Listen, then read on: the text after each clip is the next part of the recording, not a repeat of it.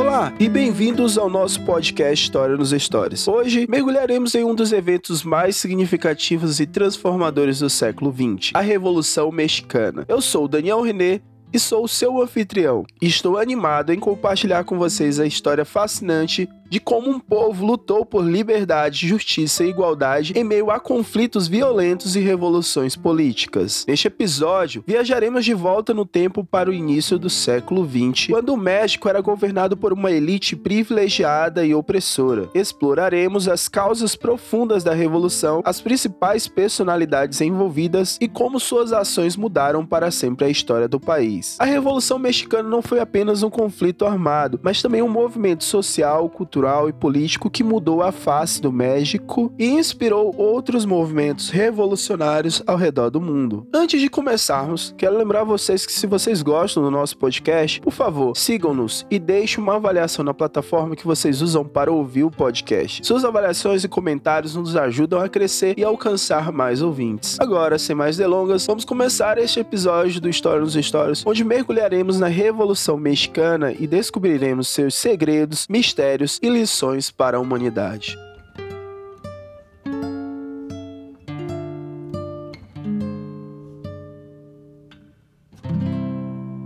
Revolução Mexicana foi um movimento social e político que ocorreu no México de 1910 a 1920. Foi um período de intensos conflitos armados que resultou na queda do regime ditatorial do presidente Porfírio Dias e no estabelecimento de um governo democrático. A primeira fase da Revolução Mexicana ocorreu de 1910 a 1917 e foi liderada por Francisco Madeiro, um político da classe média que se opunha ao regime ditatorial de Porfírio Dias. Madeiro acreditava que o povo povo mexicano deveria ter o direito de escolher seus próprios líderes por meio de eleições livres e justas, e defendia reformas políticas e sociais que beneficiassem as classes mais pobres. Em 1910, Madeiro lançou sua campanha para a presidência, prometendo reformas e mudanças democráticas.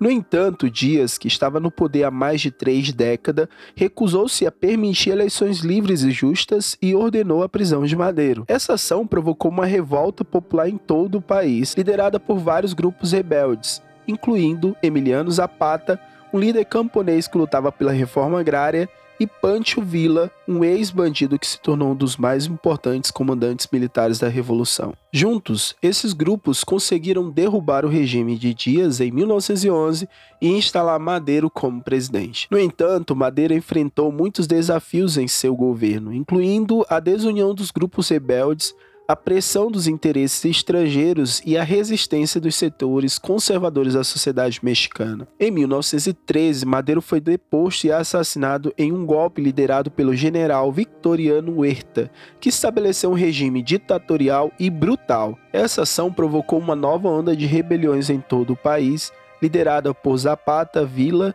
e outros líderes rebeldes. A primeira fase da Revolução Mexicana foi um dos períodos de intensos conflitos armados e instabilidade política, mas também foi um momento de esperança e mudança com a queda do regime ditatorial de Dias e a ascensão de Madeira ao poder. Essa fase estabeleceu as bases para a segunda fase da Revolução, que levou à criação de uma nova Constituição e à consolidação de um governo democrático no México.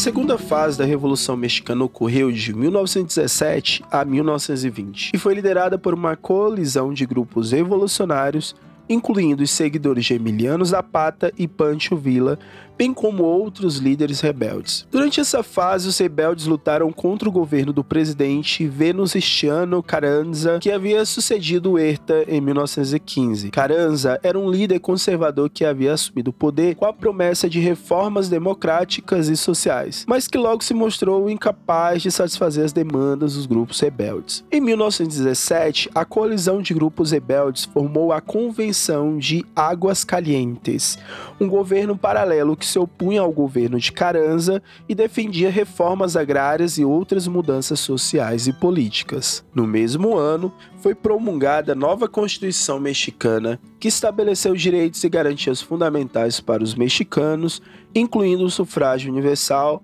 a liberdade de expressão, a proteção dos direitos trabalhistas e a garantia de acesso à terra. Apesar da promulgação da nova Constituição, A luta armada continuou por mais alguns anos, com Carranza enviando tropas para reprimir os rebeldes e os rebeldes retaliando com ataques contra as tropas governamentais. Finalmente, em 1920, um general revolucionário chamado Álvaro Obregón liderou uma campanha bem sucedida contra as forças de Carranza que fugiu da cidade do México. Obregón estabeleceu um novo governo democrático e pacificou o país, pondo fim à Revolução Mexicana. A segunda fase da Revolução Mexicana foi marcada por conflitos violentos e instabilidade política, mas também foi um período de intensas transformações sociais e políticas, com a criação de uma nova Constituição e a consolidação de um governo democrático e representativo no México. Para finalizar, cinco curiosidades sobre a Revolução Mexicana. A primeira curiosidade é sobre a duração da Revolução Mexicana, que foi um conflito armado que durou de 1910 a 1920, com diferentes fases e líderes. E também foi um período de grande estabilidade política social e econômica no México, que resultou em mudanças significativas na sociedade mexicana. A segunda curiosidade é sobre os líderes da Revolução. Vários líderes e grupos diferentes desempenharam papéis importantes na Revolução Mexicana, incluindo Emiliano Zapata, Pancho Villa, Francisco Madeiro, Venustiano Carranza, Cada líder tinha sua própria visão e objetivos para o futuro do México, que levou a divisões e conflitos entre eles. A terceira é a influência internacional. A Revolução Mexicana teve uma grande influência internacional, especialmente em outros países da América Latina que buscavam se libertar do domínio colonial. Também inspirou artistas e escritores como Diego Rivera, Octávio Paz a criar obras que refletiam a luta e aspirações do povo mexicano. A quarta curiosidade é o papel das mulheres. As mulheres desempenharam um papel significativo na Revolução Mexicana, lutando ao lado dos homens em batalhas,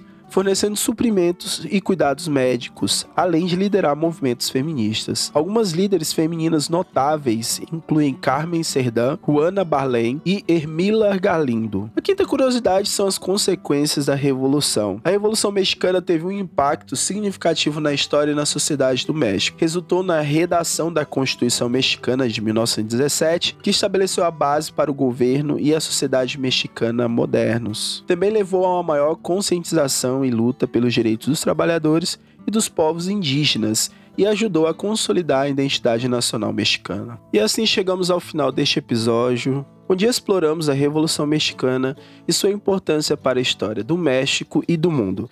Esperamos que este episódio tenha sido informativo e esclarecedor para vocês. Se quiserem saber mais sobre a Revolução Mexicana e outros eventos históricos, não deixe de acompanhar o podcast História nos Stories. Obrigado por nos acompanhar e até o próximo episódio.